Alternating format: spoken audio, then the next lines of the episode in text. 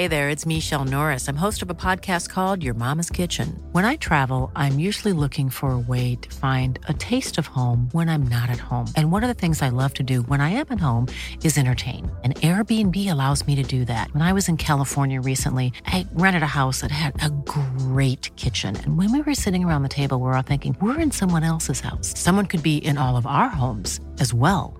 If you have a home, but you're not always at home, you have an Airbnb. Your home might be worth more than you think. Find out how much at airbnb.com/slash host.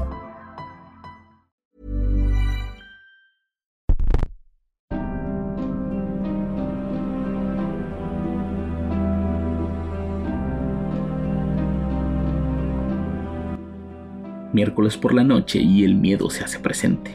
Muchas veces los peores miedos vienen desde nuestro interior.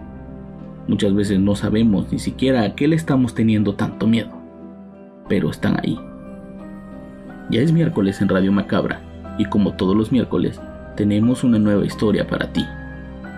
Déjame acompañarte esta noche y toda la madrugada con esta historia de hoy titulada Susurros, enviada por una seguidora anónima. Espero la historia te guste mucho, porque estás en Radio Macabra. Éxitos que te matarán de miedo. Comenzamos.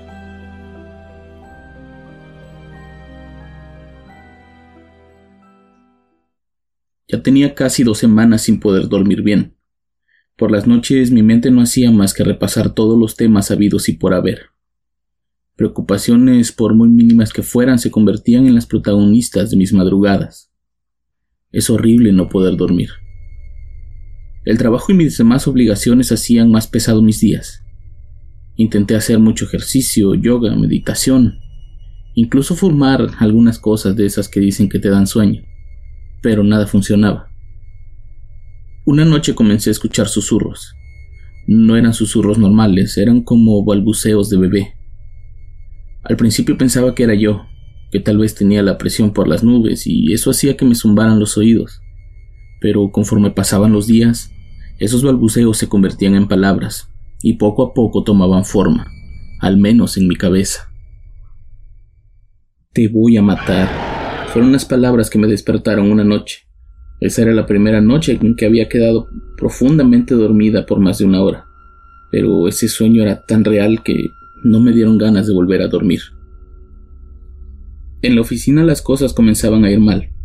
Mi falta de atención y mi constante agotamiento estaban pasando factura en mi trabajo.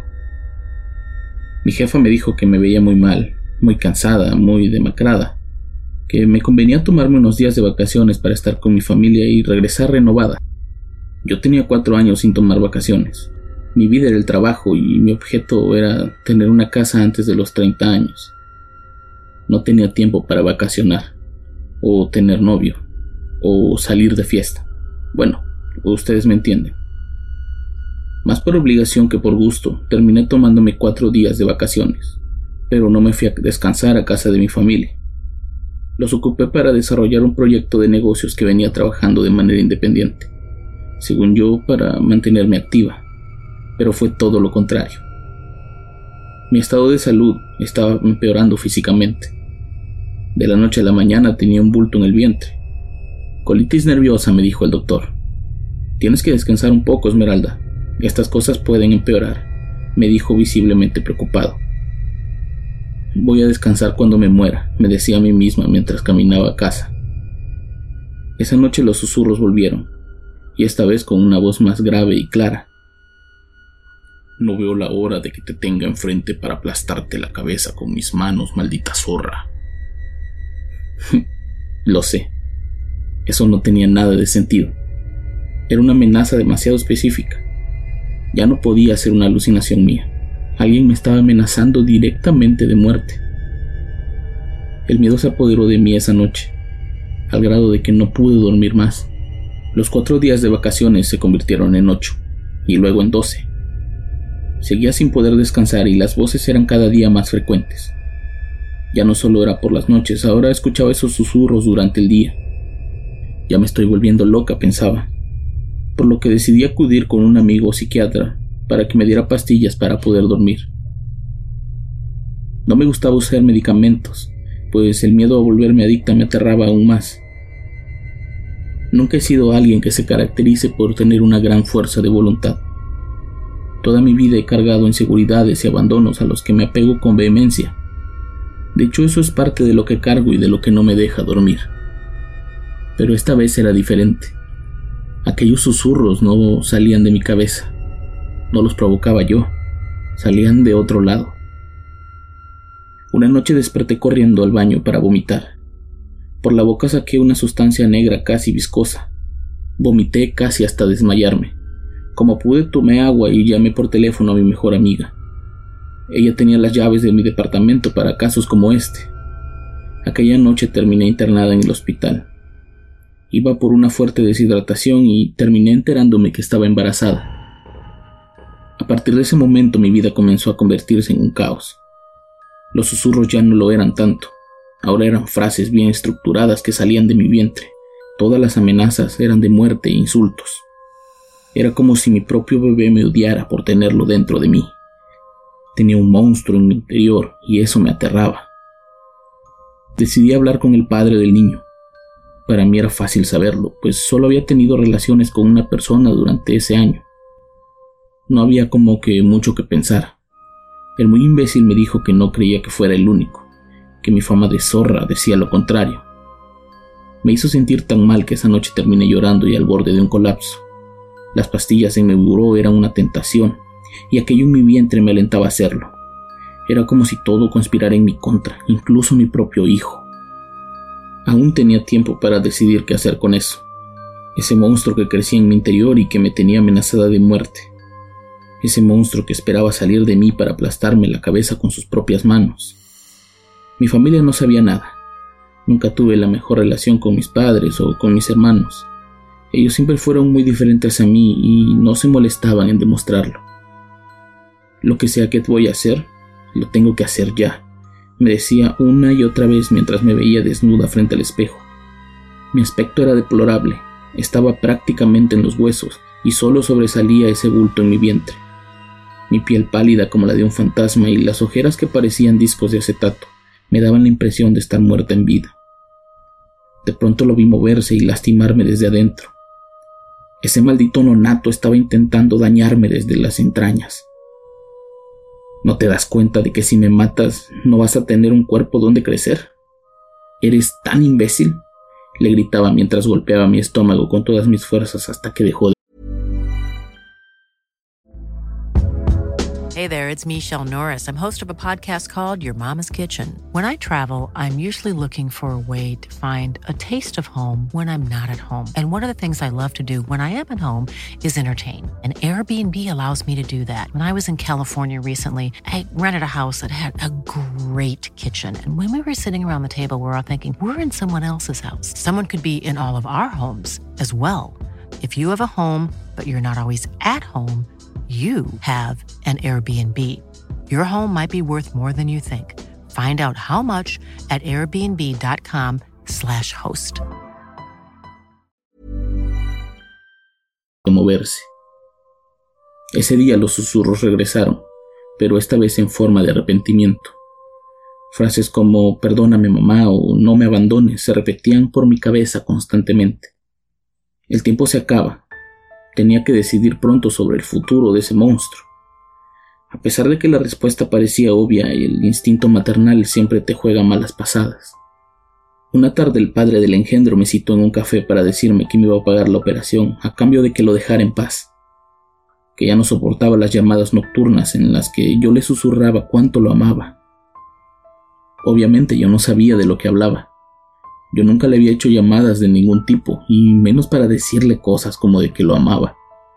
Yo sabía que era un hombre casado y lo que menos quería era que su esposa se enterara de lo nuestro. El tipo no me gustaba, solo me acosté con él por despecho y por placer. Para nada quería quedarme con eso.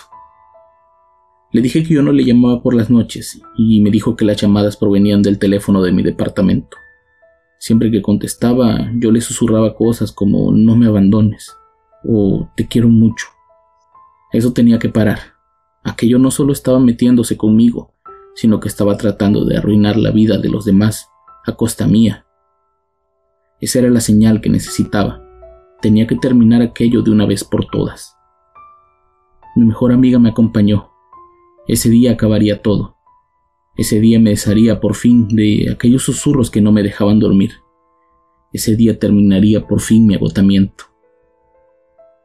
Durante la operación hubo complicaciones.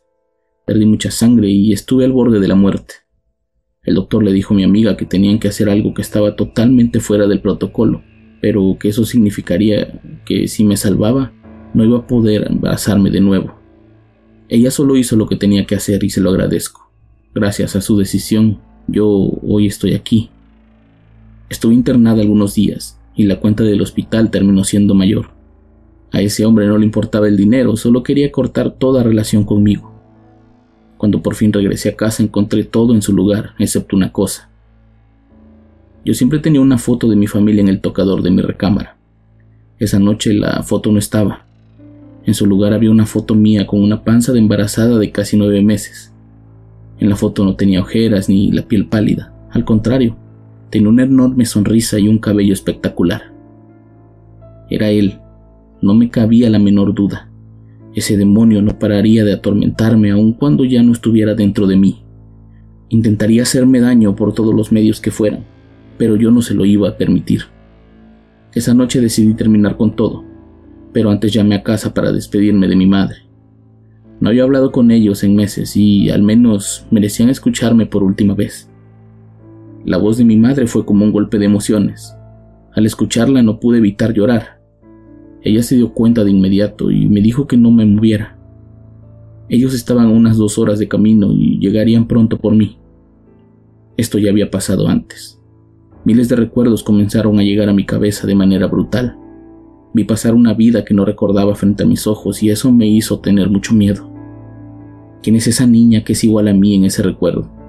¿Qué es todo esto? ¿Quiénes son estas personas? Me preguntaba conforme las imágenes llegaban a mí por montones. Aquella noche mis padres me salvaron la vida una vez más. Lograron encerrar aquel demonio, ese demonio que cada cierto tiempo busca la manera de apoderarse de mí y acabar conmigo. Ese demonio que vive en mi cabeza y que no es otra cosa más que el recuerdo de una triste violación.